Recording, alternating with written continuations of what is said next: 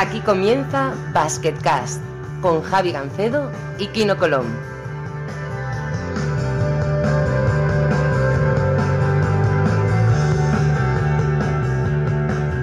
Hola a todos y bienvenidos a una nueva edición de Basketcast. Eh, Soy Javi Gancedo, como siempre, con nosotros está Kino Colón. Kino, muy buenas. ¿Qué tal? Muy buenas, ¿cómo estamos? Te escucho un poquito mejor que últimamente, ¿eh? Sí, he tenido que hacer ahí unas virguerías y esperemos que, que se me escuche mejor porque me metieron la, la semana pasada un par de leches. Sí. Y bueno, también para los siguientes que tenemos lo, lo mejor que se puede hacer. Sí, seguro. eh, ha sido un poco generalizado, pero bueno, vamos a intentar que la cosa funcione y, y para que la cosa funcione hemos traído al mejor invitado posible. Primera vez que alguien repite en Basketcast, Fran Fermoso, muy buena. ¿Qué pasa? ¿Cómo estáis? Hombre, un abrazo a todos. ¿Qué tal? ¿Cómo, ¿Cómo va todo? ¿Qué tal? Has estado en Berlín, me parece, ¿no? Eh, has estado unos cuantos días ahí de descanso, aunque ayer debo decir que te tragaste dos partidos, los mismos que me tocaban a mí, además. O sea, tuviste sesión doble de Euroliga. Sí, hemos estado en Berlín y por eso he tardado tanto en cogeros la llamada, porque había un montón de, de ropa que, lavar y, y que tender. Y, y esto es una faena horrorosa. Kino, tú no sabes de qué te hablo. La última vez que tenéis la ropa jugabas en el Fuenlabrada. Pero básicamente, pues traes un montón de ropa y hay que lavarla.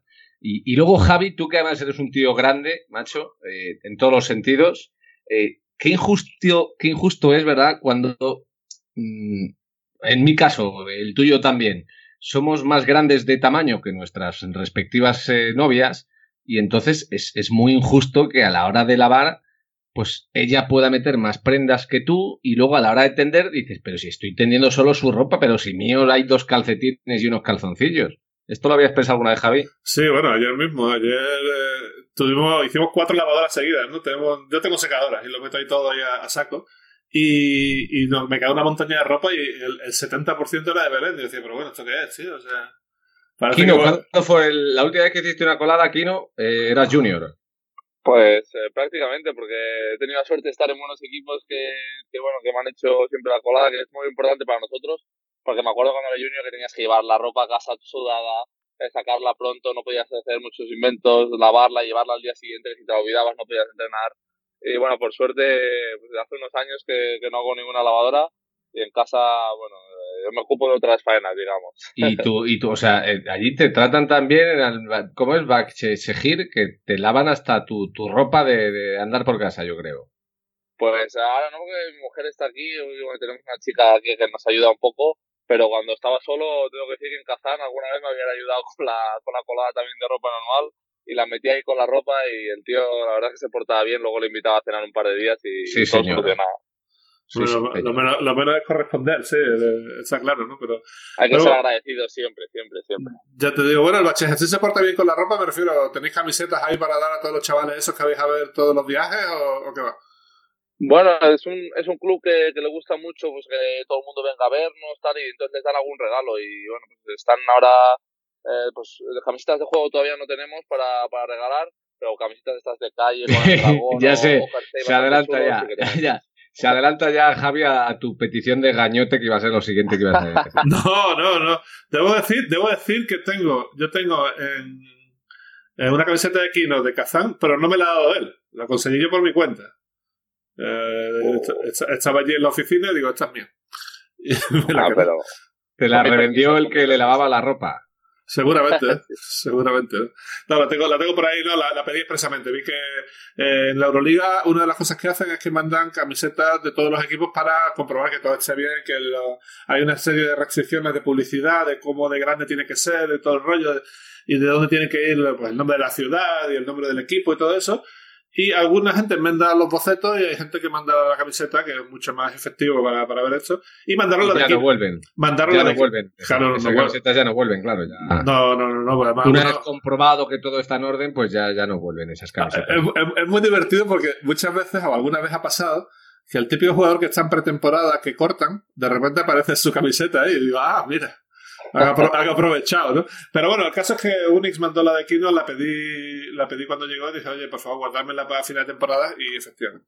Además que he pedido dos en mi vida que son eh, la suya y la de Ryan Tulson, que, que me hizo una vez un favor muy grande haciendo un blog y también me mola. Así que eso es lo que es. Bueno, eh... pues nosotros es la, es la eterna, pues bueno, todo el mundo, todos los amigos, claro, quieren una camiseta tuya y al final pues el club, ellos no entienden que el club te da una o dos como mucho a final de temporada y si no tienen compromisos. Y claro, pues esto también me vale un poco para explicarlo a todo el mundo que pide camisetas, que, que nosotros no tenemos como los futboleros que cada día tienen un par que se iban a casa. Nosotros tenemos una o dos para todo el año, claro, una la quiere la mi mujer, otra la quiere mi hermano, otra uno de los mejores amigos y ya te quedas casi sin camiseta. Entonces es, bastante complicado, a no ser que haya una, una tienda que, por ejemplo, en Kazán, me acuerdo que una vez de una pedida compré como 20 camisetas y dije, ya sí, ya hago todos los compromisos, que pero aún así me faltaron comprar unas 20 o 30 más. Te harán descuento, Kino, al menos, ¿no? Descuento jugador, sí, que como saben que, que tienes, te, te, meten el doble de precio. Madre mía.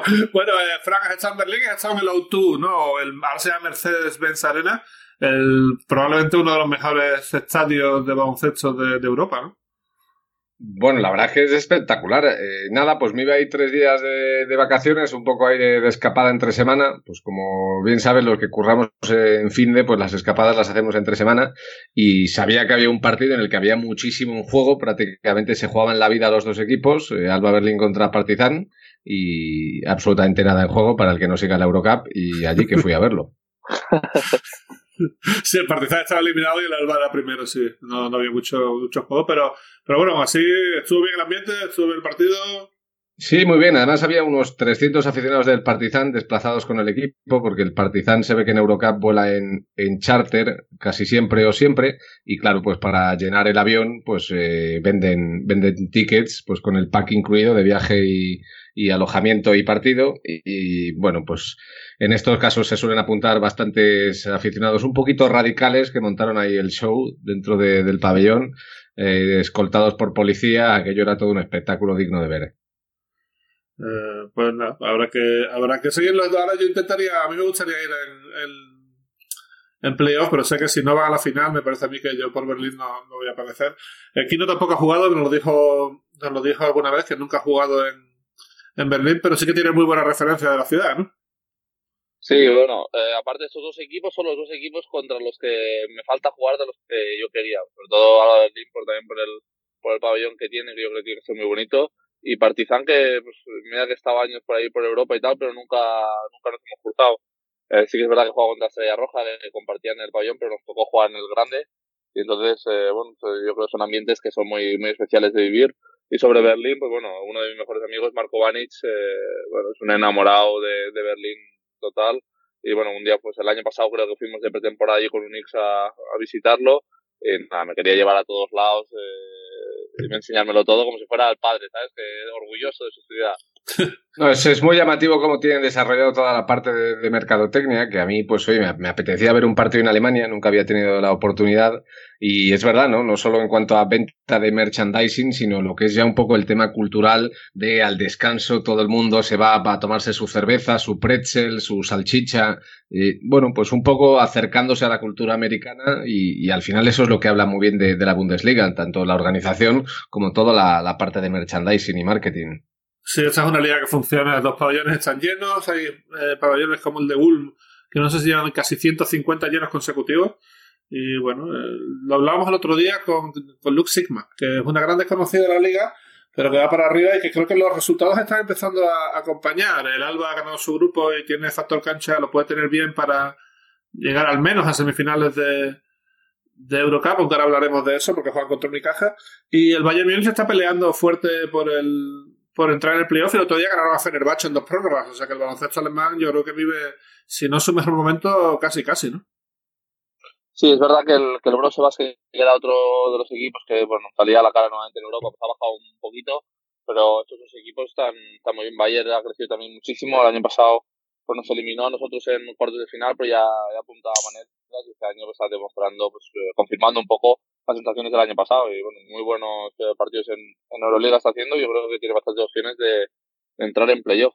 Sí, cuidado ahí con el brose porque leía y, y me contaban que, que, el mecenas que pone la pasta, pues igual se está empezando a cansar y eso no sería una buena noticia, porque yo no sé si podría subsistir evidentemente un club donde hay un tipo que pone X millones cada año. Pero, pero bueno, más allá de eso, la verdad es que espectacular la, experiencia en, en Berlín y, y, oye, bueno, pues muy, muy bien, ¿eh? tengo que hablar muy bien, como siempre, de, de Aito, de Imar Ojeda, de Carlos Frade, de Israel Jiménez, todos nos, me trataron súper bien, allí la comunidad española que hay en, Berlín, y el buen trabajo que están haciendo, cambiando un poco el, la parte de, de, baloncesto allí, ¿no? la cultura baloncestística que había allí, me explicaba, ¿no? Eh, pues basada en, en, un baloncesto muy físico, herencia de los americanos, de, las bases aéreas del pasado, las bases militares, a poco a poco ir desarrollando un baloncesto más táctico donde el jugador piense y no solo ejecute y el jugador tenga libertad para crear. Y, eso se nota luego viendo los partidos. Y la verdad es que los jugadores de Aito, como siempre, no, no se cortan ni con un cristal, Javi. no, además eh, ha tenido problemas de lesiones gordas porque ha estado sin. Eh, Peyton Siva ahora está lesionado, yo creo que volverá para los playoffs de Eurocup. Eh, Stefan Peno ha caído lesionado, yo creo que para varios meses. Pero Aito no tiene ningún problema. ha buscado un base del año 2000, Jonas Matisek, que de repente empezaba a jugar y el otro día, 22 minutos, 6 asistencias, 10 puntos. La filosofía de Aito no varía, o sea si no tiene la gente disponible, pues mira a ver quién es el siguiente, tenga la edad que tenga, y a jugar. Muy bien el chaval este. ¿eh? Y, luego otro, el, islandés, que no recuerdo el nombre, que es más un 1-2, pues reconvertido a... Sí, sí, ¿cómo es? Javi Hermansson es. Hermansson, sí. Hermansson es. Eh, reconvertido a uno. Eh, y bueno, es verdad que sí, le vi entrenar durante la sesión de mañana y, antes del, partido y, y, no debe tardar mucho en volver. Pero lo que decís, ¿no? Que la lesión de Estefan P no es grave para ellos, pero lograrán reinventarse y, ojo Unicaja porque veo la, la serie del 50%. De todas formas, aquí no mira, eh, la lesión es grave de un chico del 97, o sea, me refiero. Eh, ahí está la grandeza de Aito, ¿no? De, que todo el mundo juega, tenga la edad que tenga. Sí, la verdad es que sí, había cogido protagonismo por la lesión de, de Siva, que era la base eh, principal, que jugaba muchos minutos pero bueno, es un poco lo bueno que tiene, que tiene Aito, que él no se está lamentando de, las lesiones, sino que saca el siguiente, da igual la, edad que tenga, y al final todos responden. Y yo creo que también, eh, un poco lo que has dicho tú antes, eh, que, bueno, Álvaro Muñoz estuvo allí jugando y me dijo, es que aquí todos son muy físicos, se lee un poco el baloncesto, tal, es un poco todo por fuerza, pues al final un equipo que está jugando ahí por, por más inteligencia que fuerza, pues está sorprendiendo y yo creo que también por eso está siempre en los puestos de, arriba, en cabeza. Eh, tengo que decir que Aymar Ojeda está más o menos cerrado para algún Basketcast futuro. Espero meterlo después de la Copa o, por ahí. Y es nuestro gran sueño eh, terminar la temporada con Aito. No sé si lo conseguiremos, pero aquí no. Estaría guay, ¿no? Estás a un nivel tan alto que nada me sorprendería. Eh, nada me sorprendería. Estás en fire.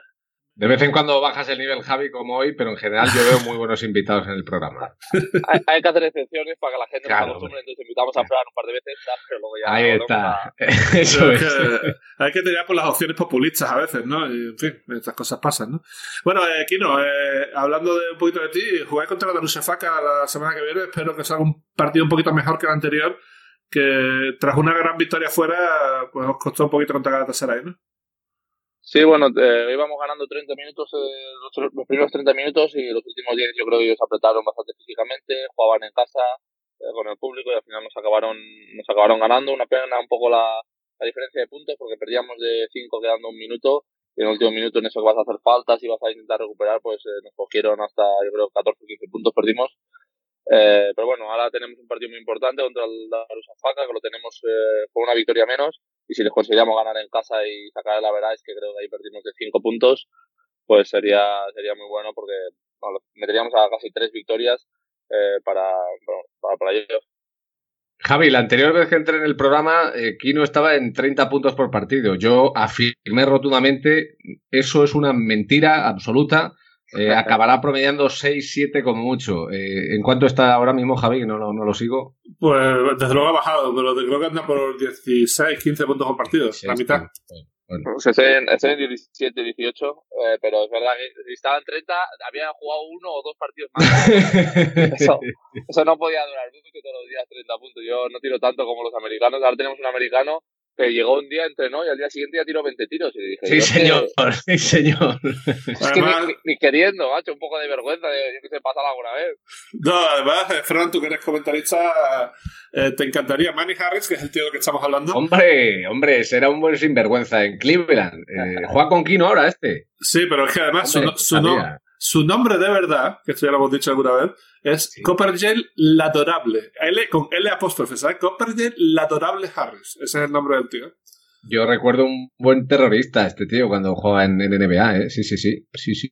Este no, estuvo en Cleveland y yo no sé si en Lakers también puede ser. Lakers no lo sé, Cleveland seguro. Y luego fue a AEC el año pasado, fue campeón de la Champions League con el, con el AEC. Y nada, y ahí está. Eh, otra vez en Bad decir que creo Aquí ha venido un poco con el rol de intentar anotar, de meter 20, tirar 20 todos los días. Lo que pasa es que nos sorprendió un poco que solo con un entrenamiento el tío, pues ya al siguiente día lo cogió al pie de la letra. Eso, eso sí que lo, lo pilló rápido. Pero nada, es un anotador eh, bastante, bastante bueno. O sea, en, en, ese aspecto, pero hay que admitir que es un killer el tío. Solo se aprendió los nombres de, de los jugadores que le podíais pasar la bola, ¿no? O sea, Sí, sí, sí. Kino, Kino se lo aprendió enseguida el primer día. El, eh, yo creo que es el único que se ha aprendido. Los otros no Kino, give me the F-ball. Algo así, ¿no? Algo así va diciendo. Madre mía, me recuerdo un poco a la historia aquella de Pops Mensa Bonsu, que fichó por el Granada por una pacha eh, para jugar un solo partido contra el Vasconia. Eh, si ganaba el Granada, se salvaban, no importaba lo que pasara. Y si perdían, lo tenían prácticamente chungo para bajar, ¿no? Y lo ficharon por un partido, el tío hizo veintitantos puntos, 12 rebotes y salvó al equipo y, y le pagaron en cash se fue el tío con su bolsa de dinero. Había gente, había, gente que, ahí. había gente que le debían cuatro o cinco meses. Y el tío se fue con la pasta gorda. Eh, llegó, triunfó y se piró. Esto es igual. Este tío llega, se tira 20 tiros y ya, a empezar a. Todo el mundo. Bueno, a... si, nos hace, si nos hace ganar, ya está bien, que, que le den todo el cash que quiera. Sí, eso es cierto. Y nada, pues, no, vosotros, cada uno en su sitio, yo esa semana me voy a Ginebra. Sí, no, me voy el fin de semana a ver unos amigos, no penséis más, hombre. No voy a lo que pensáis. Eh, pero tengo que decir que eh, la oficina de la FIBA, o la, ahora lo llaman The House of Basketball, está a 10 kilómetros del aeropuerto de Ginebra y, coño, ¿por qué no? He intentado pensar en pasarme, pero resulta que está cerrado. Y es una auténtica putada porque eh, ahora la, la, House of Basketball tiene todo lo que tenía la antigua Fundación Ferrandis, que no sé si habéis estado, pero sí. había 7.000 libros de baloncesto, un montón de artículos. Aquello era una pasada y gratis, ¿no? Y, me apetecía volver a ver aquello, pero será en otra ocasión, ¿no? Eh, Fran, yo estoy casi seguro que has estado allí, no sé si... Eh, pues no, la verdad es que en, en Ginebra no. No, digo en, en, Alcobendas, cuando estaba aquello... Ah, sí, en Alcobendas sí, sí, sí, sí. No llegué a contar si eran 7.000 o 6.900, pero sí que había mucho material, sí, sí. no, yo sé que son 7.000 porque lo pone en la web de la FIBA, que lo fui el otro día. No me salió ningún spam ni nada parecido, entré y digo, ah, vale. Y, y nada, pues... Eh, ponía que son 7.000 libros de baloncesto, que es una auténtica pasada. Eh, cuando estaba la fundación en, en, Alcobendas era muy divertido porque eh, primero estaba allí Fernández casi siempre, segundo estaba allí Gonzalo Vázquez casi siempre. Y era, era muy divertido hablar de baloncesto con los dos, sí. Lo he hecho un poco de menos, pero bueno. Eh, tiempos ya muy, muy pretéritos. No, no llores, Javi, no, no llores, hombre. Si ahora, tienes, ahora tienes un podcast que, que el otro día me enteré que salisteis en, en prensa nacional. Puede ser, ¿no? Es verdad, sí me, me, llama mi padre, me llama mi padre, me, estamos hablando, me dice, oye, pues he visto un artículo en el periódico de, de un programa que tiene que estar bien, que, que lo hacen un, un, un, trabajador de la Euroliga y un, y un jugador, ¿y ¿tú lo conoces? Y yo, eh, así, ah, digo, no será Javi Cancedo y Kino Colom. Esos, esos, esos dos, sí, sí, sí. Eh, salía en, en, el Confidencial, creo que era, ¿puede ser? Sí, sí, sí, en el Confidencial, ¿eh? Y, y yo bueno, tardé poco en explicarle a mi padre que seguramente eh, Javi, tú tienes dineros y, y, y, Kino, que también tiene ahí tierras y ganado, pues habríais untado ahí al periodista de turno para que os hiciera publicidad gratuita. Me imagino que iba por ahí esto, ¿no? No, así de venirte un día, así venirte un día y llevarnos arriba a la, a la gloria. ¿Qué más quieres, macho? ¿Cuánto pones, Kino? ¿Cuánto le habéis dado, le habéis untado al confidencial para salir ahí? No, fue una idea del propio Darío Ojeda, al cual le doy las gracias desde aquí. Eh, oye, le dio por ahí, nos llamó a los dos por separado, digo, verás tú la barbaridad que va a decir este de mí. Pero no, no, al final eh, Kino se comportó y, y, quedó un artículo muy chulo, ¿eh? estuvo, estuvo bien. ¿eh? Ah, pues me sentí como, digo, me, papá, digo, tan bueno no puede ser ese programa si yo he aparecido ahí. Y ya, ya lo entendió el hombre, claro. No, no solo, no solo has aparecido, sino que eres el primero en salir dos veces, o sea, imagínate. Pues nada, veo que, veo que vais despegando poco a poco, Javi. ¿eh? Que el sonido sigue siendo bueno de aquella manera, ¿no? Porque, Javi, tienes auténticos problemas para montar esto, ¿no? Uh, eso es que yo te pongo trampas a ver si eres capaz de superarlas y, te cuesta. Ya, es difícil. Es que, en fin, uno, es autodidacta y pasa lo que pasa. Pero bueno, eh, yo qué sé, entramos un poquito en materia y dejad ya de darme caña, que ya está bien, hombre.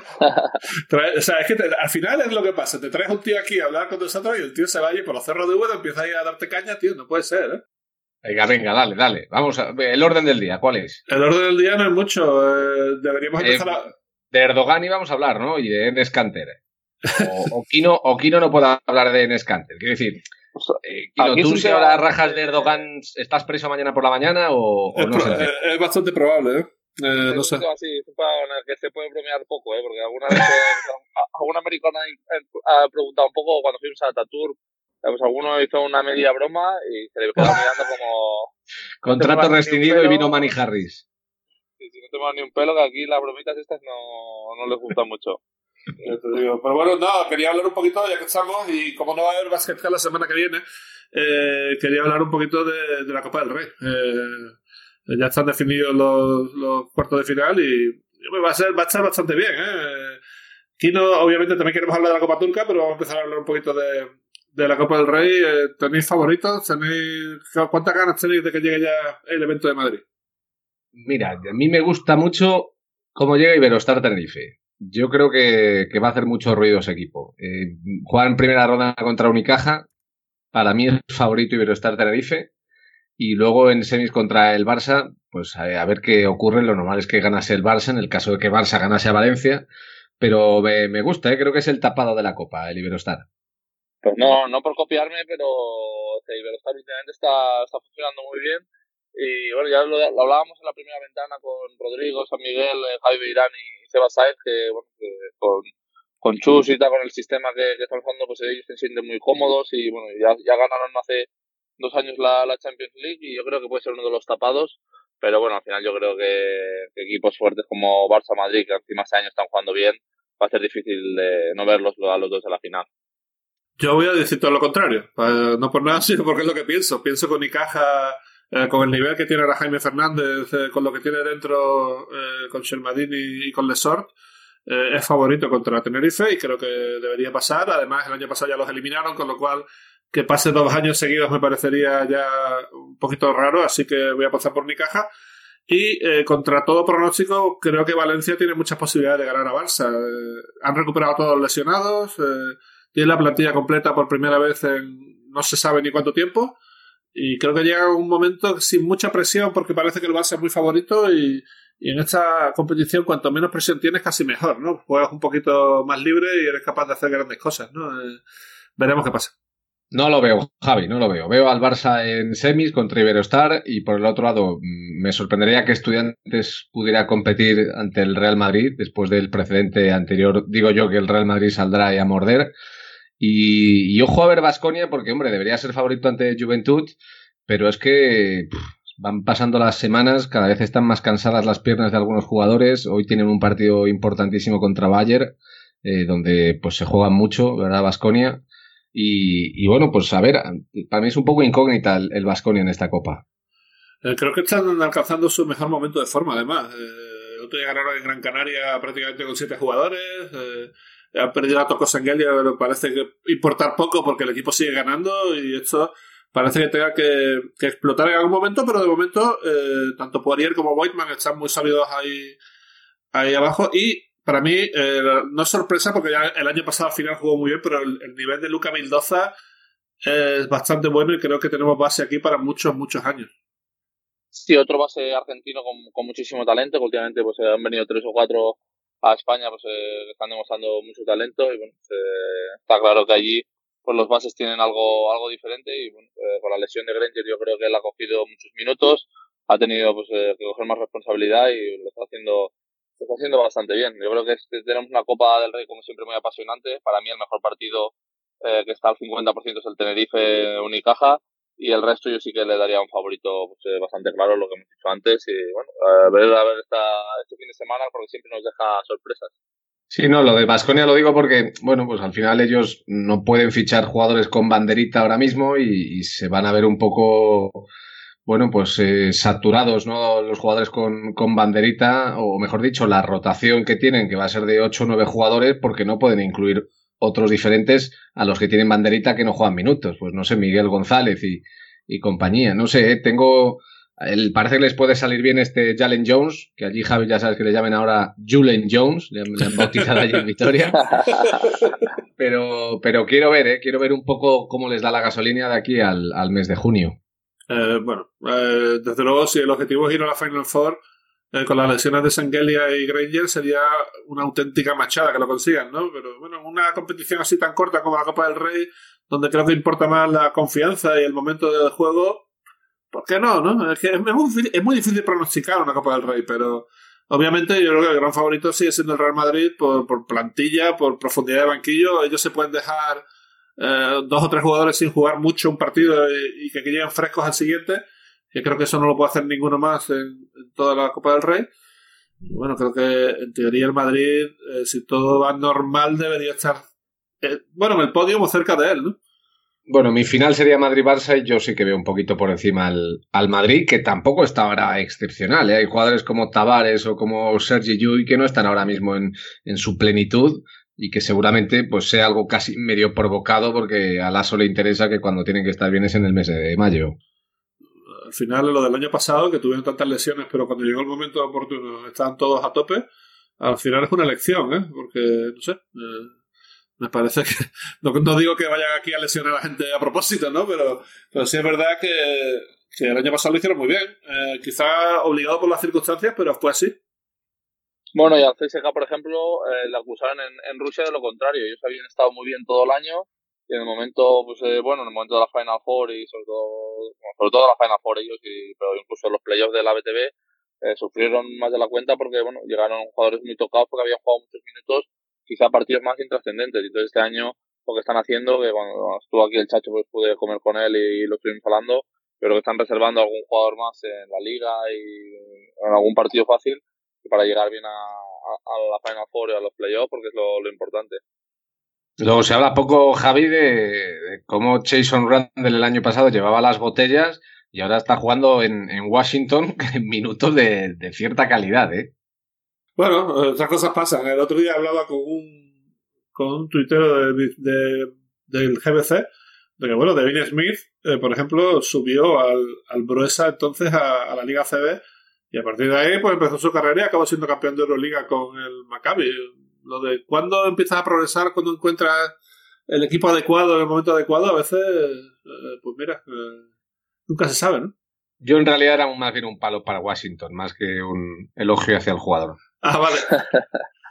es que yo Washington, ¿sabes? Allí Satoransky, no, procuro no meterme mucho con ellos porque, porque, bueno, ahora yo creo que ha quedado claro, el equipo está jugando mejor sin John Wall que con John Wall. O sea, creo que está claro que Satoransky tiene que seguir ahí y coger un contratazo ahí de, mucha pacha. Ahora el pobre con un accidente doméstico que se ha roto el Aquiles, John Wall. O sea, lo que no le pase a ese tío, pero, pero bueno, oye. De todas formas, Javi y Kino, la gran mentira que es este programa es que siempre estáis elogiando a vuestros colegas. ¿Alguna vez sois críticos con, vuestros amigos? Esa es una buena pregunta, ¿eh? la verdad que... palo hemos dado, pero sobre todo con los que dais más confianza, con los que están ahí que son amigos pero no acaban de esto, pues intentamos ser lo más correctos posible también, de verdad. Y es verdad que entre nosotros dos tampoco nos damos muchas hostias porque ¿para qué? ¿no? Porque, en fin, tampoco hay, hay que, ¿eh? queremos, que la gente, queremos que la gente nos oiga, no que empecemos a ganar aquí enemigos que no nos quiera oír nadie. Él, él, podría, él, lo tiene fácil, nada más que decir, bueno, cuando quieras jugamos uno contra uno o echamos un concurso, o sea, en fin. No tengo nada que hacer. me ha dicho que tiene manita es eh, Fran Fermoso, ¿eh? Hay sí, sí, sí, Tengo dos, dos manitas en concreto, sí. Una eso, para adentro. ese es un tema que quería sacar. O sea, porque en las retransmisiones eh, Fran dice, este tiro lo podía haber hecho yo cuando alguien pegó una pedrada. O cuando alguien pierde un balón, ese, ese pase lo podía haber hecho yo. yo tan, tan mal concepto tienes de ti, tío. ¿En serio? No, es una falsa humildad, que diría aquel, claramente.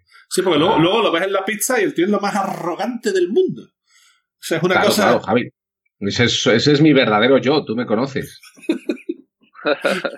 Eh, es bastante chungo, la verdad. Eh, gracias a Dios hace que no juego contigo desde hace, no sé, 15 años.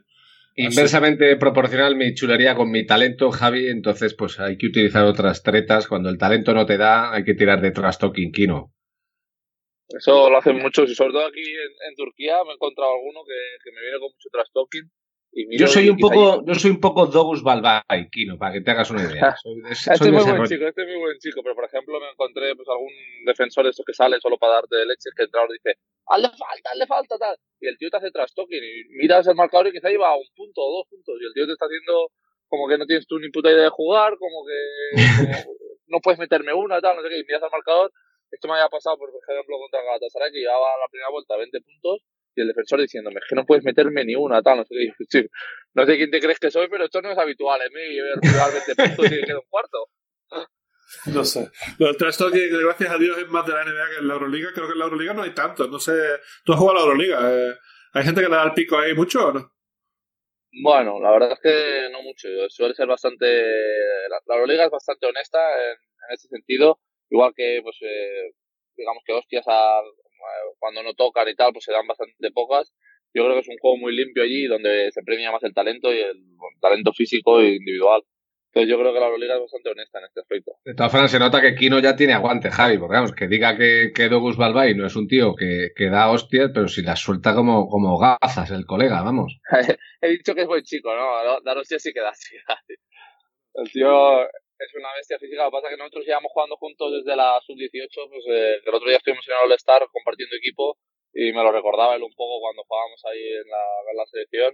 Y nada, era curioso porque él ya con 18 años me acuerdo que veía la rueda y yo que no llegaba ni a la red, casi no llego ahora aún.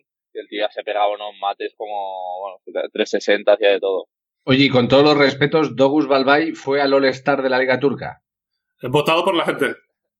Entonces, eh, los cinco titulares los votaba la gente y luego los siete del banquillo eh, pues los votaba la liga. Entonces yo fui de los del banquillo y o sea, Douglas lo votó el que más de toda la liga, quedó primero.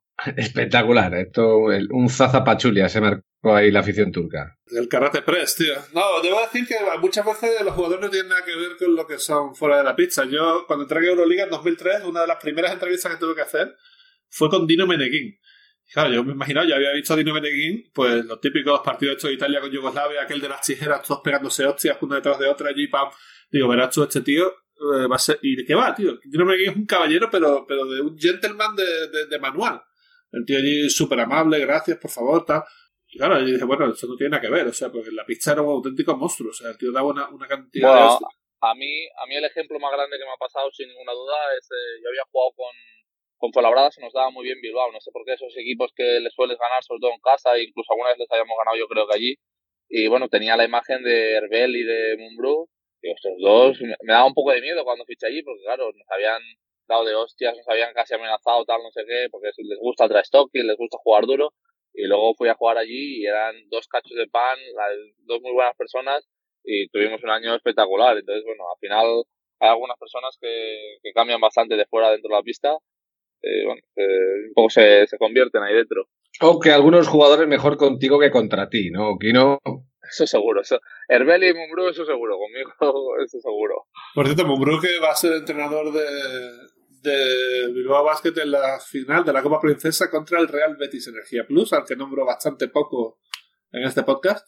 Pero ya aprovechando el tema de la final, eh, lo mejor que podría hacer Bilbao es vestir a Mumbrú de corto, porque de verdad que no ha habido un jugador que nos haya crujido más al antiguo Caja San Fernando que Alex Mumbrú. O sea, cada vez que llegaba era un partidazo, y partidazo, y partidazo, y partidazo. Eso es una cosa, era imparable. O sea, era todos los días 18, 20, 15, 17.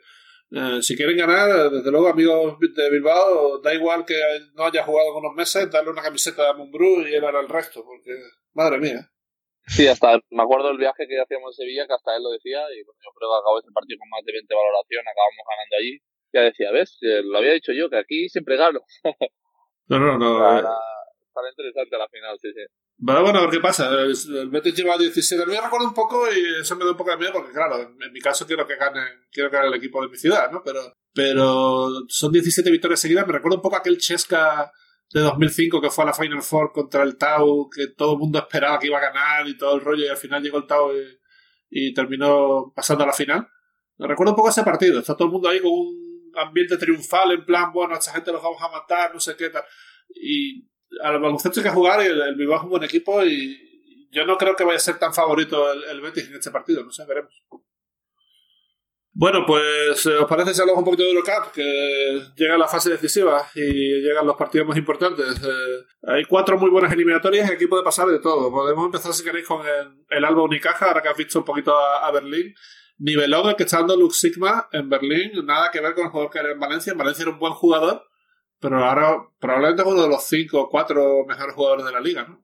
Bueno, yo creo que confiaron mucho en él allí, por lo que además se dijo cuando fichó hace año y medio por, por Berlín, como que Valencia tardó demasiado en presentarle una oferta y sin embargo Alba lo tuvo clarísimo y ya cuando Valencia pues pues apareció ya era demasiado tarde y, y Alba ya lo o él ya se había comprometido con Alba. Me parece que es quizá el pilar de ese equipo, ¿no? Es un jugador súper inteligente, muy versátil, competitivo, eh, me parece que les da mucho a, a, Berlín y al final en esa mezcla que tienen de jugadores veteranos con, con bueno, pues jóvenes prometedores, yo creo que es, es necesario tener jugador de este nivel y, y, de esta experiencia.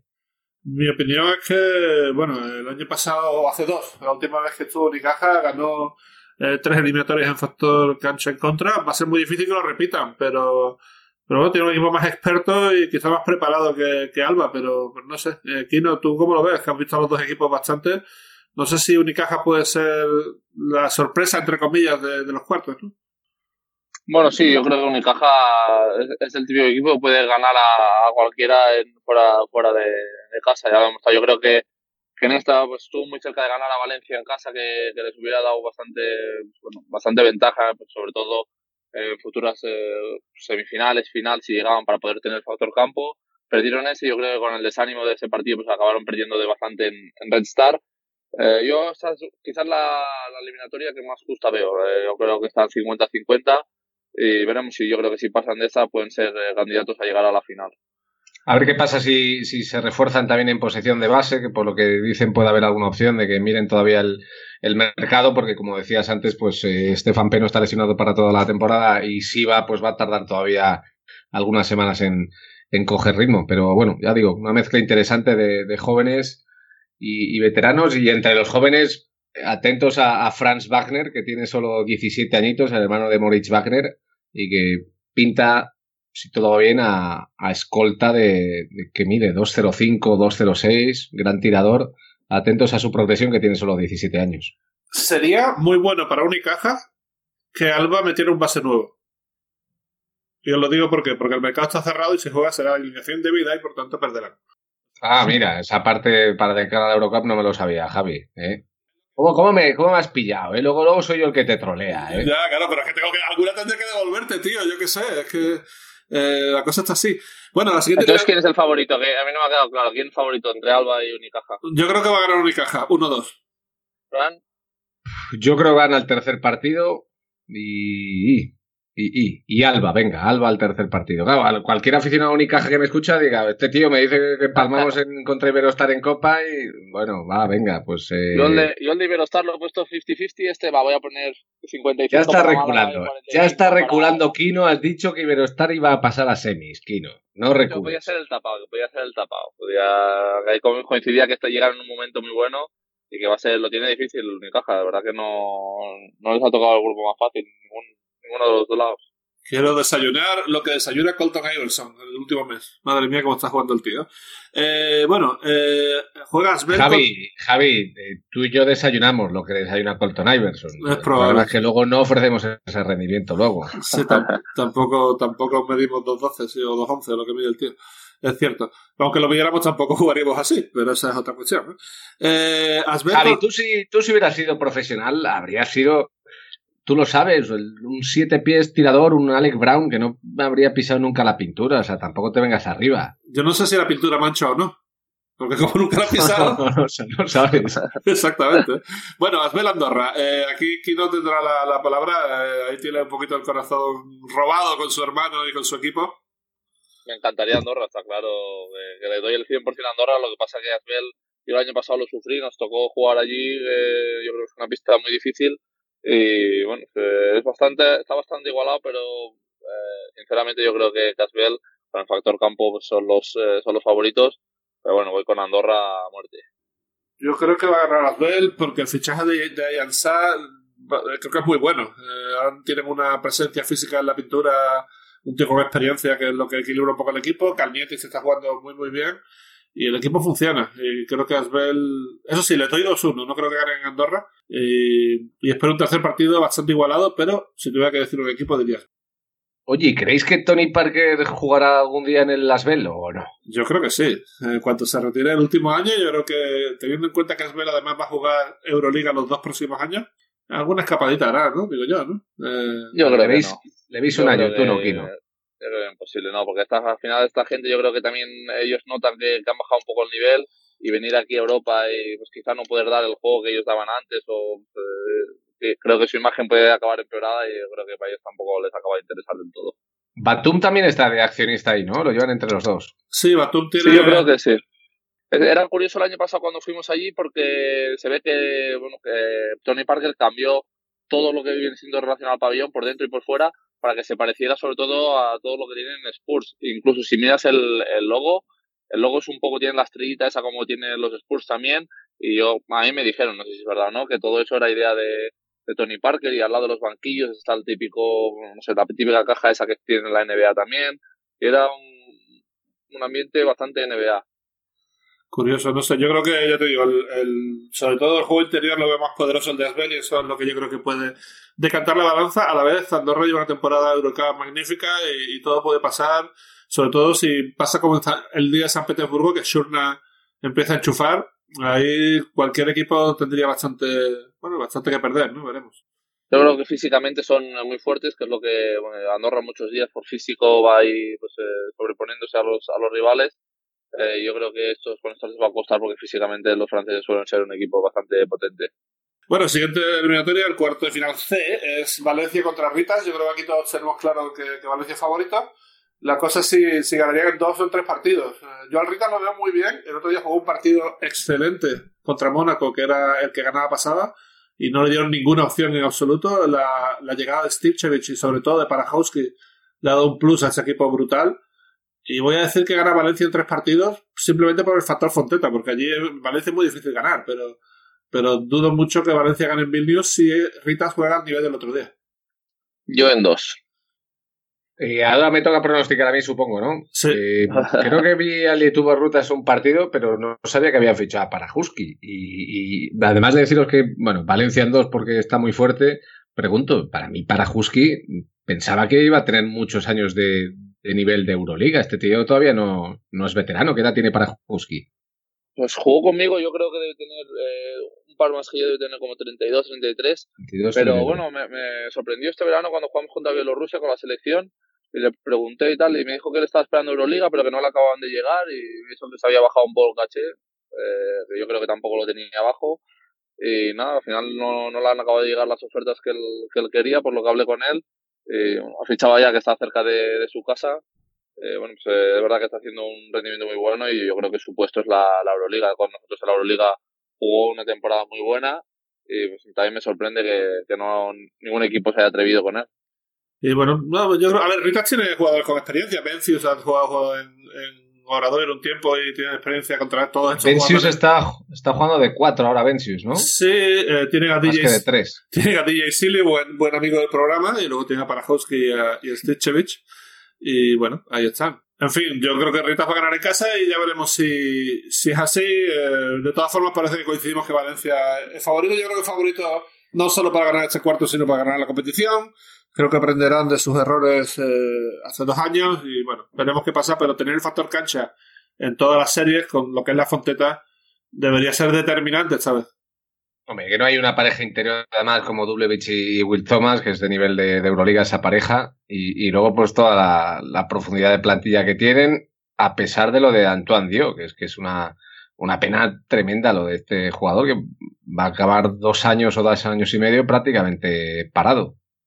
Sí, una pena porque aparte el tema de las lesiones es eh, jodido y él era un jugador, pues yo creo que muy importante para ellos. Hicieron un esfuerzo para, para ficharlo y luego para retenerlo. Y, eh, seguro que, les duele, pero como, como Fran dice, yo creo que tienen la mejor pareja interior de, de la Eurocup. Y luego, pues bueno, en el alero tiene muchos jugadores que pueden resolver un partido, pues eh, mismo San Emeterio, parece que no acaba de coger el ritmo, pero pues sabemos el jugador que es, Matt Thomas, eh, tienen muchos jugadores y al final, pues bueno, eh, eso les permite, yo creo que, ir bastante sobrados. Bueno, el último cuarto de final, creo que no hay nadie mejor que Kino para analizarlo, que es eh, Unix Kazan contra Lokomotiv Kuban. Duelo ruso. Sorprende ver al loco sin factor cancha, porque pensaba que era uno de los dos favoritos junto a Valencia para, para ganar la, la Eurocup. Pero ahí está, ¿no? Se van a tener que jugar contra un equipo muy duro, muy preparado y yo creo que también candidato al título, ¿no? Sí, para mí de momento loco la decepción de, de, este, de esta Eurocup. Decepción dentro de que siguen en, cuartos de final, pero bueno, yo creo que han mejorado el, equipo del año pasado. Y bueno, se han ido, pues este, este grupo han perdido los dos partidos contra Svel, eh, no están mostrando, no se están mostrando sólidos ni en Liga ni en, en Eurocup, pero son un equipo muy peligroso y sobre todo, bueno, para Kazan, que yo creo que, que ellos sí que viven mucho del físico, para mí es el equipo más físico de la competición, pues eh, el Lokomotiv es uno de los equipos que le puede responder con la misma moneda y yo creo que será muy apasionante. Yo auguro un tercer duelo con mucha igualdad. Muy difícil es con, lo que se conocen estos dos equipos, es muy difícil va a ser que alguien gane dos partidos seguidos. Eh, no sé, eh, yo veo 2-1 Unix, pero, pero no sé, Fran, ¿tú qué piensas? Porque al final uno tiene un super gigante como Fall, los otros tienen un juego interior muy pequeño pero con gente muy física como Morgan, como Endur y, tal. Eh, pero bueno, no sé, ¿qué, cómo ves tú esto? Yo a estos les he visto muy poco o nada, así que empate, empate y se, van al séptimo partido, yo creo. Yo creo que clave será un poco la McCollum y Jamar Smith si pueden coger alguna de estas rachas que cogen en, el tercer partido. Yo creo que eso es lo que les puede dar la, diferencia para, para, ganar y si logran parar a estos dos, yo creo que, que Loco tiene bastante de ganado. Bueno, veremos. Eh, ¿Queréis que hablemos un poquito de Euroliga? Que ahora la lucha en el playoff está totalmente ahí. Eh, ¿Os sorprende, por ejemplo, esto es una cosa que me, que me interesa, el tema de Pitino? ¿Esperáis más? ¿Esperáis menos? Bueno, yo esperaba esto. Me, parece que por mucho que él, que yo entiendo, ¿no? Todo lo, que tiene que ver con, con, la venta del producto, ¿no? del básquet americano, yo valoro que él sea una figura mediática y viniera aquí pues a, vender la moto y me parece fantástico y, valoro evidentemente no pues su, su, trayectoria como entrenador más allá del escándalo pero al final pues su plantilla da para, para lo que da. Entonces primer partido fantástico contra Chesca pero luego poco a poco se han ido viendo las carencias de una plantilla que en muchos casos está envejecida y que ha ido bajando de presupuesto año tras año y para mí no puede aspirar a, si todo va normal, a Final Four, en mi opinión. Pues yo a principio de año sí que con el equipo que veía, si yo veía que si, lograban poner todas las piezas en, la misma dirección, yo creo que, era un equipo que podía estar ahí luchando por, por la cuarta plaza de, la Final Four, pero yo creo que les ha ido todo mal y que no han sabido juntarlo. Al final pues, tenían jugadores como, como Lanford, que prácticamente no tenía el balón porque Calates eh, lo tenía hasta lo, tienen mucho rato, no han sabido encontrar la conexión allí y luego pues eh, es verdad que, que, dentro pues les ha faltado algo y al final han tenido que, echar del equipo a Lasme, que a mí me sabe muy mal porque es, es, muy buen amigo mío y el año pasado en Kazán pues dio un rendimiento muy bueno y este año yo creo que tampoco lo han sabido lo han sabido utilizar y al final van a acabar sufriendo para meterse en playoff que, hacía años que no se y yo creo para tener pues tan, tan mal. También os digo que me parece un pelín más de decepción lo de Olympiacos, que sin conocer presupuestos de unos y de otros, me parecía en verano que habían hecho un mejor equipo y que tenían muy buena plantilla, y además con la llegada de Vlad, y se están dejando, empezando por ayer, que perdieron contra Maccabi, demasiadas derrotas por el camino. Sí, aparte es muy importante este año, yo creo que los tres primeros están muy fuertes y en un playoff a cinco partidos va a ser muy difícil ganarles, entonces yo creo que es muy importante quedar cuarto o quinto, y yo creo que esas plazas pues una ya casi la tiene medio cogida el, el EFES, que se está mostrando muy sólido y ha sido yo creo la sorpresa positiva de la Euroliga. Y entonces el, quedar quinto en esta Euroliga yo creo que es clave porque es lo que te permite poder optar a la Final Four. Y quinto ahora mismo está el Fútbol Club Barcelona Lasa, eh, que poquito a poco parece que está haciendo una gran temporada, comparado sobre todo en Euroliga, comparado con los últimos dos años, ¿no? Eh, bueno, a ver, pues muy buenas noticias para el Barça, ¿no? Que por, fin puedan competir a, lo más alto en, Europa y, sí que es cierto que yo sigo echando de menos que el, Barça tenga un proyecto claro en el por el que apuesten año tras año. Da la sensación de que lo de Pesic no deja de ser un parche porque no parece que haya confianza en él o interés por parte de Pesic en estar a largo plazo y de construir algo a medio plazo. Pero el caso es que tienen una plantilla que, está funcionando. Creo que, que, tiene plantilla profunda. Creo que lo de la recuperación de Kevin Segafán les da un nivelazo, porque es un jugador que si está bien físicamente es, determinante. Y, luego pues Hanga, que es otro jugador que es clave para ellos. Por lo que aporta adelante, lo que aporta atrás, mucho más allá de las estadísticas. Entonces, bueno, ayer mismo, sin hacer un partido de notable alto, sacaron la victoria ante, ante Zalgiris. Y, bueno, pues eh, vamos a ver, atentos, estemos atentos porque me parece que cinco de los ocho partidos que quedan los juegan en casa y, quizá todavía tengan opciones de, de, poder arañarle el factor cancha al EFES. Para mí creo que sería un éxito tremendo que el Barça estuviera en la Final Four porque nadie contaba con ellos, ¿no? Y, es lo que tú dices, eh, muchos partidos en casa, el nivel de actividad que, aporta Hanga es, brutal, ahora mismo creo, creo, que es el jugador más importante del equipo y además está en, clara línea ascendente. No sé, creo que el Barça tiene, tiene buena pinta, veremos qué, veremos qué pasa, pero yo ya no, no, no, no los descarto para Final Four en ningún momento, pero sí que ahora veo que es bastante posible, incluso probable que estén, ¿no? Sí, la verdad es que sí, es una plantilla muy, muy larga, como, como habéis dicho que cada año apuntaba mucho, apuntaba mucho y no acaba de, llegar, no, no, se clasificaban, yo creo que los últimos años no se han clasificado ni para playoff de la Euroliga y este año están jugando mucho más sólidos, ganando todos los partidos que, que tienen que ganar, eh, pues, estando mejor también fuera de casa, que es lo que les costaba en otros años. Y, y sin yo, lesiones, ¿verdad? Que en años anteriores la verdad es que estaban siempre dos o tres tipos lesionados cada jornada. Sí, eso es clave también, porque parece que no, pero factor suerte en, esa, en ese aspecto es, es, es fundamental y bueno, pues parece que están funcionando y yo creo que, que bueno, que, que, puede ser uno de los equipos para luchar ahí con la, para la Final Four. Muy bien, pues si queréis abrimos el turno de preguntas. Solo tenemos tres esta vez, así que acabaremos pronto con ello. Hay que, hay que sacar invitados con tirón, Javi. Te lo tengo dicho. Esto de, repe esto de, repetir no es buena idea, joder. No, no, en serio, ya. Tú prepárate porque si, si, piensas que no vas a volver a salir más en este programa, estás muy equivocado. ¿eh?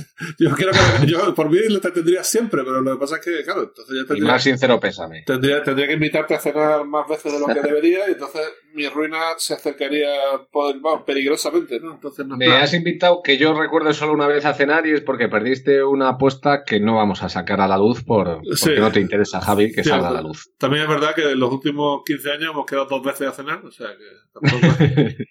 la, última fue, la última fue hace poco con Citapa Venga, van. Sabané. En verano os invito yo a los dos. En verano os invito yo a los dos. Bien, bien, bien. Pollo, pollo cordero. Ga gaño gañote mix.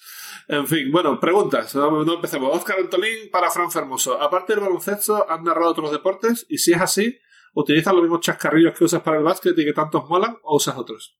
Eh, pues hombre, es que no hay ningún deporte que narre tanto como el básquet. He hecho mucho fútbol, pero después ya los otros deportes han sido más de manera esporádica. Aún así me quedo, lo digo siempre, cuando narré póker, que eso es maravilloso, Javi. Es, eso sí que es, es, es que es poder reírte de, de todo Dios, ¿sabes? Porque claro, los jugadores van ahí con una pinta, Javi, que...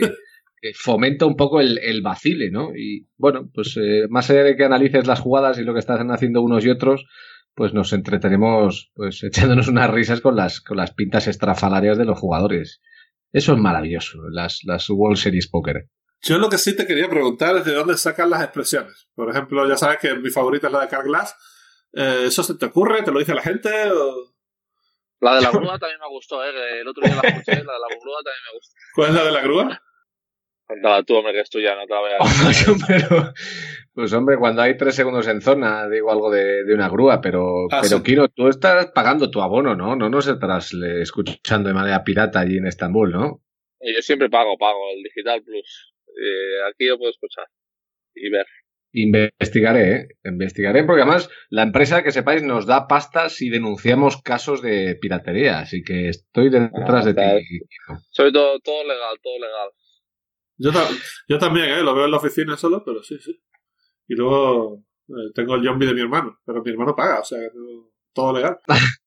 bueno, yo que sé, chorradas que a uno se le ocurren y que, bueno, yo creo que ayudan un poco a concebir esto como un entretenimiento.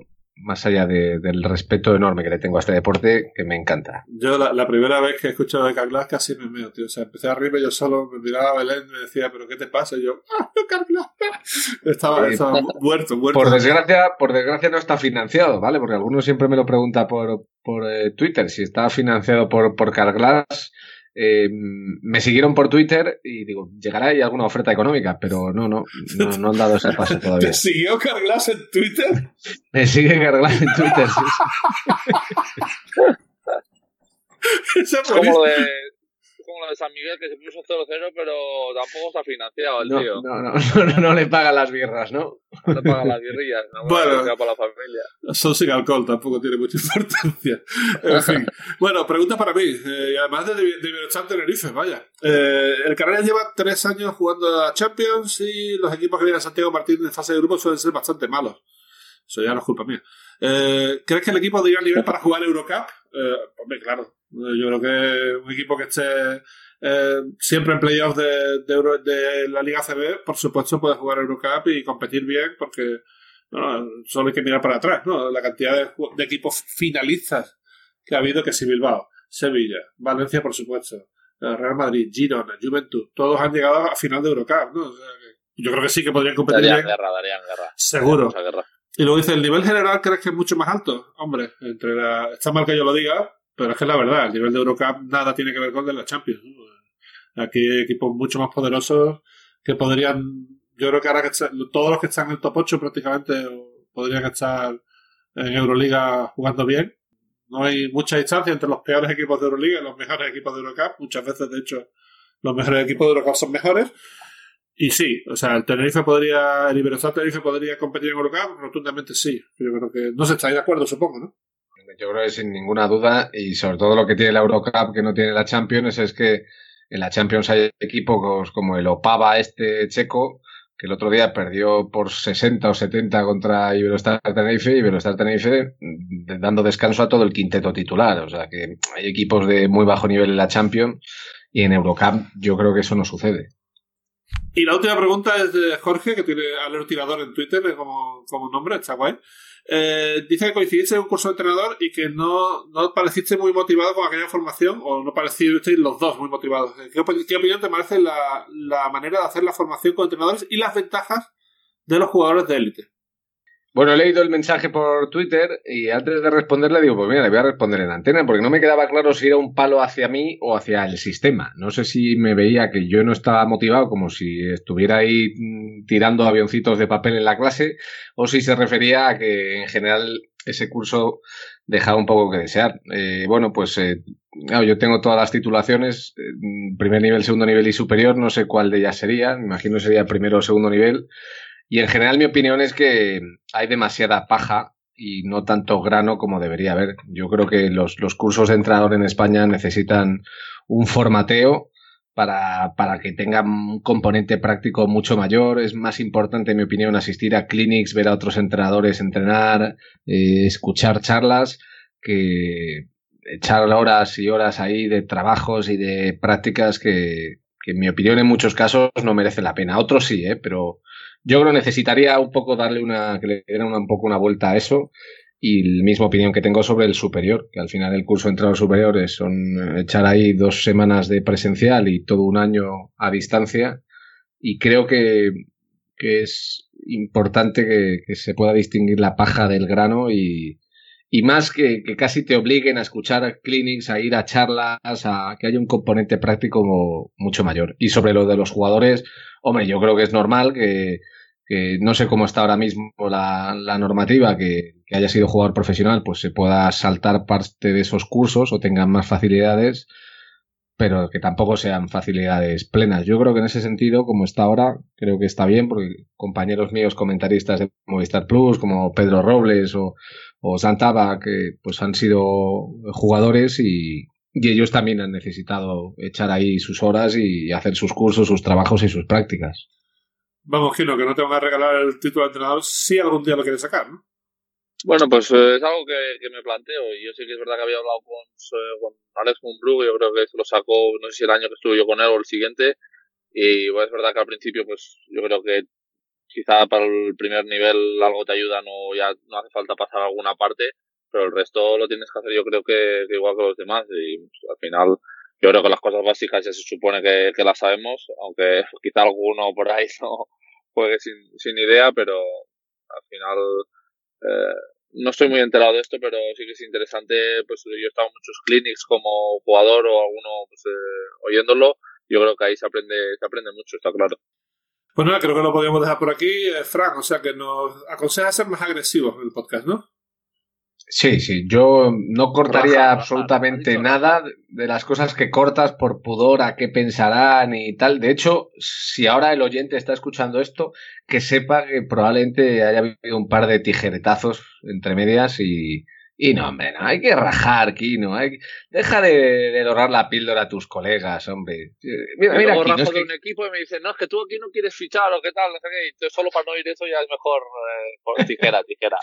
Pues como ahora, Javi, que tenemos que. Nos, no nos obliga la empresa, pero nos, nos pide que rellenemos el bracket, el cuadrante de la Copa del Rey, y lo tengo pendiente, tengo que hacerlo este fin de semana. Y claro, matizaré en todo caso es lo que creo que va a ocurrir, no lo que quiero que ocurra. Claro, pequeña diferencia, ¿verdad?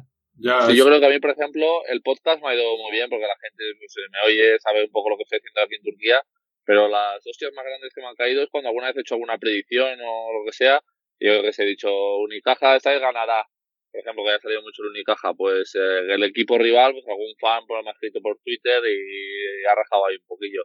Y también quiero decir eso, que es un poco lo que yo creo que puede pasar por el momento de forma de, del equipo que, está jugando, no porque a mí me guste más uno que otro, está claro.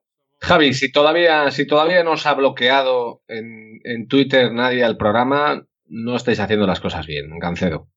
bueno saberlo, pero bueno, lo mismo quiero decir que a mí el hecho de las predicciones de Eurocup es lo que yo pienso, y lo que yo pienso no tiene por qué pasar, ni, ni, ni tiene por qué ser lo que yo quiero que pase, ¿no? O sea, eh, no, ni mucho menos, pero bueno, hasta claro, por ejemplo, para mí, eh, para un equipo, los equipos Eurocup, a mí contra los españoles más lejos lleguen, pues, eh, pues mejor. Lo que pasa que, que, bueno, cada año no puede ser una final española, aunque este año yo creo que, hay bastantes números.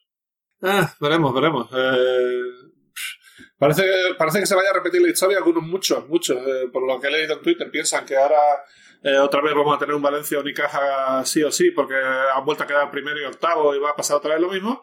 Pero sigo pensando que lo de Unicaja fue un milagro, que esto se va a dar una vez en la vida y que no se va a dar fácilmente de, otra manera, ¿no? Que el equipo octavo eh, vuelva a ganar eh, la Eurocup, me parece, vamos, casi... Yo creo que el cruce fuerte, fuerte va a ser Valencia contra el que se cruce en semifinales. Ese yo creo que, puede ser el, el cruce quizá más atractivo, porque, bueno, yo creo que, que Unix o, o Lokomotiv para mí eran los otros favoritos y, bueno, les tocará cruzarse con Valencia en semifinales. Y bueno, la última... caso hablado de la Copa Turca. Es verdad. No, tienen que jugar contra el Fenerbahce sin Jan Vesely. Eh, esto puede condicionar. Eh, ellos han perdido ahora con dos prórrogas contra el Bayern Múnich. Eh, tienen que jugar hoy contra Panathinaikos. bueno, quizás entre una dinámica negativa justo antes de la Copa y, podéis sacar un poquito de ventaja de alguna manera, ¿no? Bueno, la verdad que un, un, partido bastante difícil para nosotros, pero yo creo que estar allí es un, un premio. Y bueno, nosotros somos un equipo de, de muchas rachas, tiramos muchos triples y ya en Liga estuvimos a punto de ganarles, a ver si les podemos poner un poco el, miedo en el cuerpo. Yo creo que si llegamos a un final igualado, pues eh, ahí podemos tener nuestras opciones por el hecho de que ellos van a tener muchísima más presión. Ojalá. Vamos a ver si para el próximo programa pues ya hemos ganado la Copa y tenemos que invitar a Fran cada, cada semana porque nos dé suerte. Pues sí, ya nosotros estamos dándole suerte a la gente, estaría bien que, que la cosa sea al revés. Eh, la semana que viene no habrá Basketcast eh, por el tema de las copas. La siguiente soy yo en Atenas, estoy haciendo un documental sobre Nick Calates, así que eh, intentaré conectarme para hablar con Kino en algún momento y, algo, algo haremos. Eh, Fran, muchas gracias por venir. Eh, sabes que está en tu casa, puedes volver cuando te dé la gana.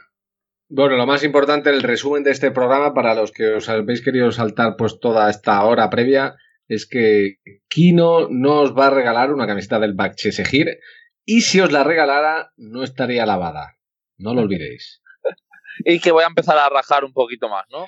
Y va a rajar más. Atención, ahora 2019 va a ser el año de Basketcast. Ya no vais a tener que pagar a, medios de tirada nacional para que os publiciten. Está bien, ¿eh? Ese dinero lo podemos invertir en algo más, más productivo. ¿eh? En pagar cenas a los colegas. Eh, por ejemplo, ¿eh? Pues nada, Fran, muchas gracias. Y... A vosotros. Y Kino, nos vemos la semana que viene. Mucha suerte en la Copa Turca y lo dicho, en dos semanas vemos cómo, cómo te ha ido, ¿vale? Muy bien, perfecto. Un abrazo a todos. Y gracias a todos por escucharnos. Nos vemos dentro de dos semanas aquí en Basketcast. Hasta aquí Basketcast con Javi Gancedo y Kino Colombo.